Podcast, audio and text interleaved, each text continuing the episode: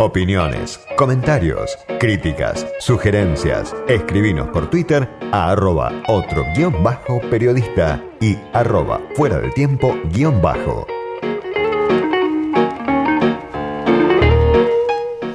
Del otro lado de la línea está Jorge Sarguini, que es diputado nacional por Consenso Federal, ex secretario de Hacienda de la Nación, ex ministro de Economía de la provincia de Buenos Aires. Jorge, soy Diego Genud, gracias por atenderme. No, un gusto, Diego. Para mí también. Bueno, hace rato que quería charlar un poquito de economía con usted. Pandemia, deuda, recesión, inflación, caída de poder adquisitivo y una campaña electoral en la que ya estamos entrando, obviamente, tomada por la polarización, donde muchas veces pareciera que estamos entrampados, ¿no? Entre el discurso del Frente de Todos, que está gobernando como puede esta emergencia, con contradicciones internas, y las posturas más ligadas a lo que yo llamo los economistas de la ortodoxia, los economistas de Cambiemos, o algunos que están más incluso este, ligados a la ortodoxia que cambiemos, ¿no? Que cambiemos era tibio para la ortodoxia de algunos economistas que vemos habitualmente en los medios de comunicación. Mi pregunta, Jorge, la primera es, ¿qué es lo que nos está discutiendo, ¿no? En este contexto, cree usted, y debiera ser primordial en la Argentina hoy. ¿Qué es lo que nos está discutiendo? Ah, yo creo que, digamos, primero, sin duda, la, la urgencia manda a discutir cuál es la mejor manera de transitar esta pandemia. Y eso no se está discutiendo. eh, está más bien en el marco de la confrontación, del desencuentro.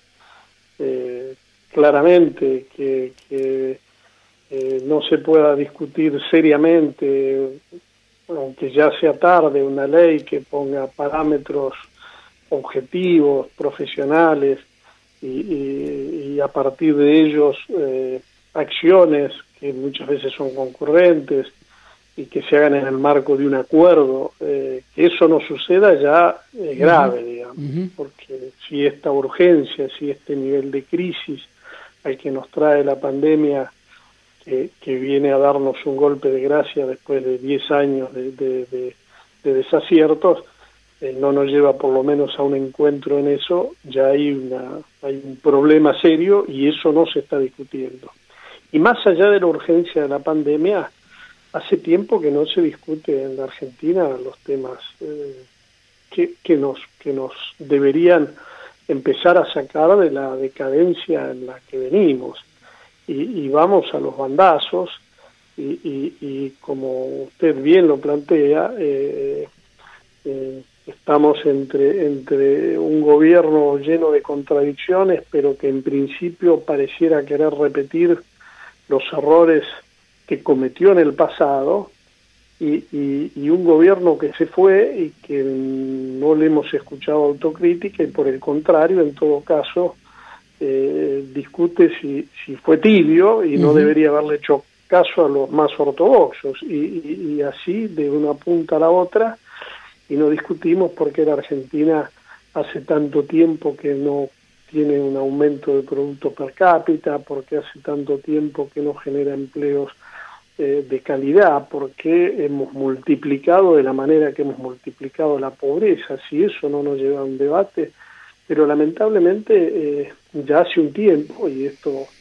esto es previo a la pandemia, en todo caso no se ha resuelto ni siquiera en medio de la pandemia, eh, la, la, agenda está dominada por los extremos de la grieta y, bueno, eso eso eso induce al desencuentro, no al encuentro. Sí. O sea que yo creo que el principal problema de la Argentina es de orden político. Obviamente, eh, desde los encuentros y del diálogo político tendríamos que ver la mejor manera de estabilizar la economía, la mejor manera de encontrar un, un, punto a partir del cual podamos iniciar un proceso de desarrollo, de crecimiento. Leía, leía Jorge hace algunos días una entrevista donde usted decía, este el gobierno del Frente de Todos, de, de los Fernández, de Alberto Fernández, es el gobierno del después vemos.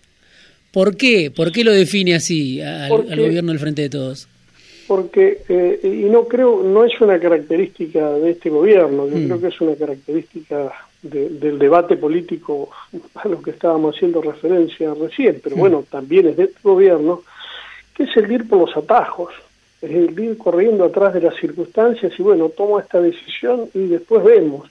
Eh, lo vemos en, la materia tributaria, lo vemos, eh, bueno, ahora hay que llegar de la mejor manera que se pueda a la elección y después vemos, y después vemos los problemas se van acumulando y se van, eh, el gobierno ya sabe que, que, anclar determinados precios, entre ellos el del tipo de cambio, después trae serios problemas, pero bueno, eh, eh, y que el, control de precios eh, no es un instrumento idóneo para combatir la inflación, en todo caso es un instrumento para que mientras se encuentran los acuerdos morigerar el costo de vida, pero no es una solución profunda el tema de inflación y lo hace porque bueno porque ahora hay que llegar a la elección. Y la oposición también está ya en modo electoral y, y, se niega a cualquier debate, porque convengamos que muchos proyectos de ley,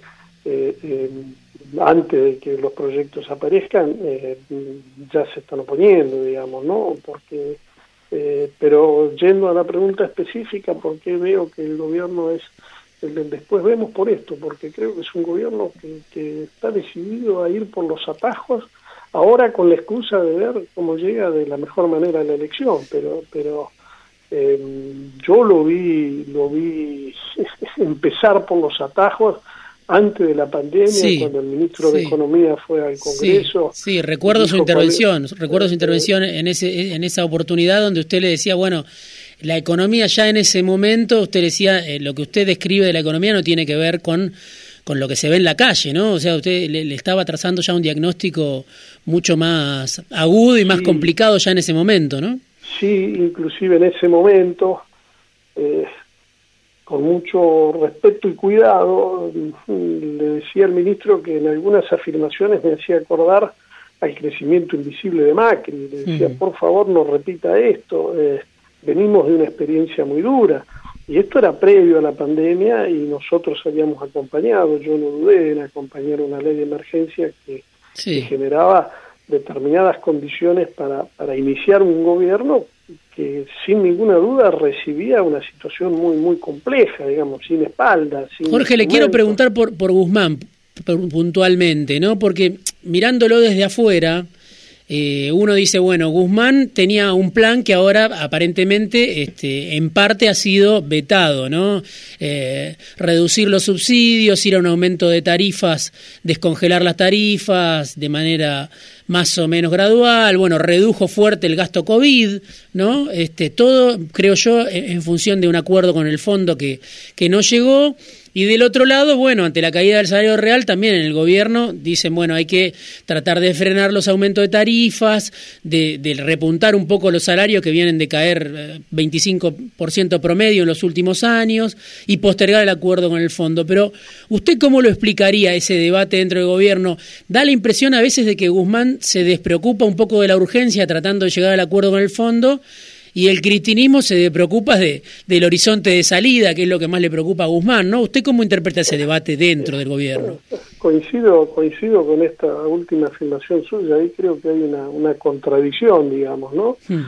Guzmán intenta llevar un discurso profesional aún eh, desde un lugar que en muchos casos yo tengo coincidencia, digamos, de una heterodoxia pero racional en términos de, respetar ciertas reglas de la economía que nos gusten o no nos gusten están y existen, de interpretar qué es lo que pasa en el mundo, de la necesidad de determinados acuerdos, eh, eh, y bueno, él pareciera que camina por ahí y, desatiende eh, también una, una realidad terriblemente urgente, y, bueno, sí, pareciera que de eso paulatinamente se va, se va ocupando cada vez más los sectores eh, que, que, difieren de, de, esa posición de Guzmán y que cada vez es más notorio.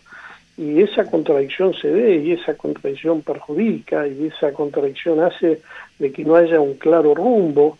Eh, ¿Cuál es el rumbo? El que expresa el ministro Guzmán que no, que no rescato en, su totalidad respecto de, que crea que, todo lo suyo es acierto, porque él también nos ha dicho que su programa económico eh, eh, es el presupuesto, el de corto plazo es el presupuesto 2021 y el presupuesto 2021 preveía una inflación para todo el año del 29% eh, y, y esto ya se sabe que es una meta absolutamente incumplible. Sobre eso también le quiero preguntar. Estamos en el 20 con el tiempo transcurrido en lo todo del año, entonces... Sobre eso eh, también, Jorge, le quiero preguntar, porque en una entrevista con Perfil que leí, que le dio a Jairo Estraquia, usted decía, bueno, con este nivel de inflación acá va a haber rebote, pero no va a haber...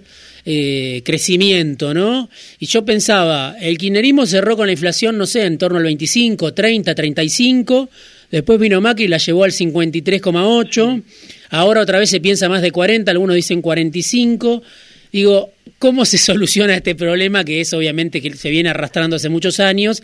Pero es una cuestión macro, como dice Guzmán, hay formadores de precio, como dice este el cristinismo quizá, o, hay, o esto es la puja distributiva, ¿cómo se explica? Porque la inflación, digamos, es eh, lo que se va tragando a los gobiernos al mismo tiempo, ¿no? Además del poder adquisitivo de la sociedad, ¿no? Sí, sí. Hay, hay, hay eh sin ninguna duda, la inflación es un desequilibrio macroeconómico, mm. pero, pero, pero eh, es multicausal y juega la puja distributiva y juega fuertemente el tema de las expectativas. Mm. Eh, la expectativa formada en nuestra historia y nuestra historia altamente inflacionaria.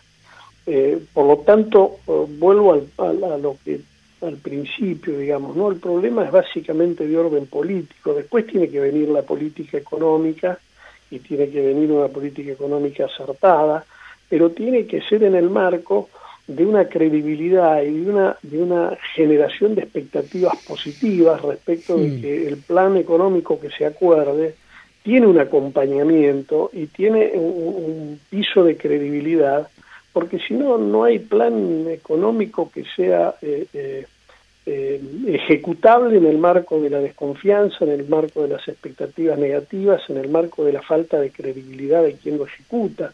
Por eso es absolutamente necesario apoyar un plan económico y precisamente la política antiinflacionaria, que va a llevar tiempo ordenar la macro, va a llevar tiempo bajar las expectativas en base a credibilidad, va a llevar tiempo ordenar eh, eh, la puja, la puja está, está vigente siempre, pero bueno, para eso está el Estado, que es el que tiene que coordinar y tiene que equilibrar eh, entre el mercado y las necesidades de la sociedad, ahí está la política económica. Ahora, todo eso es un paquete que, que empieza desde, desde los grandes acuerdos políticos y que empieza desde una generación de expectativas positivas y de credibilidad de que vamos en el camino correcto, sino, este, eh, bueno, pasamos de un lado al otro, digamos, pasamos de los que creen que es un fenómeno altamente, exclusivamente monetario y ponen la tasa de interés por las nubes y la recesión termina siendo recesión con inflación, o estamos los que creen que es solamente un problema de, eh, de formadores de precio, entonces hay que ver, eh, eh, hay que apuntar allí y que con el control de precios, con una acción del Estado sobre ellos, se resuelve y en realidad no es ni una cosa ni la otra, es un poco todo junto, digamos, ¿no? Lo último que le pregunto, Jorge, digo, porque obviamente el gobierno le tocó pesada, una pesada herencia, uno podría decir, la deuda, la recesión, la inflación, por eso usted decía, acompañamos desde Consenso Federal este, el espacio donde está la baña, digamos, referenciado en la baña, bueno, se acompañó al principio, hay leyes que, que se aprueban, pero digo, al mismo tiempo, los críticos del gobierno dicen, bueno, tiene soja récord, ¿no? Se multiplicó la soja, casi se duplicó el valor de la soja desde diciembre de 2019, ahora que está alrededor de los 600 dólares. Tiene los derechos especiales de giro, el gobierno, que todavía no llegaron, pero que pueden llegar en agosto, septiembre, octubre, no está muy claro, pero digo, sin condicionamiento de ningún tipo, va a llegar a la Argentina a 4.300 millones de dólares.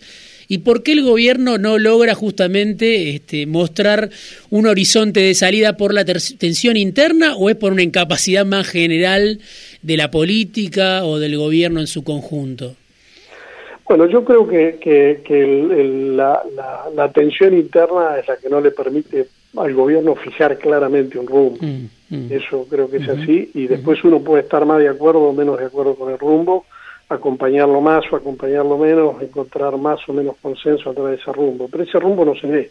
Y ese rumbo no se ve y la causa ahí sí está en la contradicción interna. Eh, pero después, eh, para no cargar todas las tintas este, exclusivamente en el gobierno, es cierto que, bueno, gobernar en la pandemia nunca lo hemos negado, yo nunca le he pedido al gobierno que resuelva los problemas en el medio de la pandemia, nunca le he pedido eh, que haga las cosas como si hubiese recibido una formidable herencia. Siempre he reconocido que tuvo un punto de partida muy complejo y que la, mm, la pandemia eh, obviamente complicó todo mucho más, pero nunca ha mostrado un rumbo de gobierno, nunca ha, dicho vamos hacia allí, eh, nunca hemos dicho, no alcanza con decir nosotros el gobierno anterior defendía a los ricos y nosotros venimos a distribuir la riqueza. Está bien, es un discurso eh, con el que podemos coincidir, eh, obviamente que vamos a coincidir con una con un, con un discurso mm,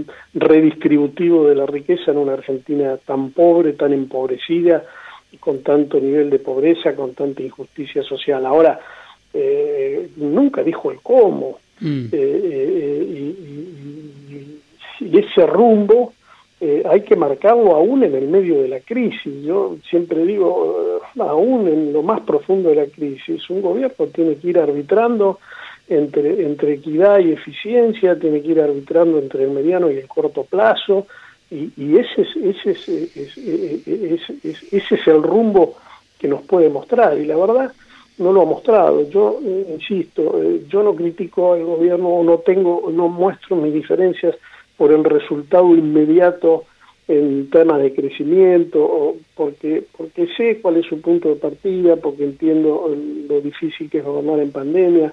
Le critico mucho más que no muestre hacia dónde quiere ir o cuando eh, uno empieza a ver eh, las decisiones que se van tomando de a una, pareciera ser que cada vez más son aquellas decisiones o aquel rumbo eh, que, ya fracasó, mm. porque cuando hablamos de que tuvimos 10 años de estancamiento con alta inflación, eh, eh, eso cubre el, último periodo de, Cristina Fernández de Kirchner, de gobierno, que fue de estancamiento con alta inflación y de empeoramiento de la situación social. Entonces, eso también tiene que estar en discusión y ahí también el gobierno tendría que mostrar que aprendió de esa historia y que, y que, y que marca un rumbo distinto y la verdad que, que no lo hace. Clarísimo, eh, Jorge, clarísimo. Muchísimas gracias por este rato en fuera de tiempo. Me quedé con varias preguntas más, pero bueno, seguramente vamos a tener eh, oportunidad de charlar más adelante si tiene otra oportunidad de conectarse con nosotros.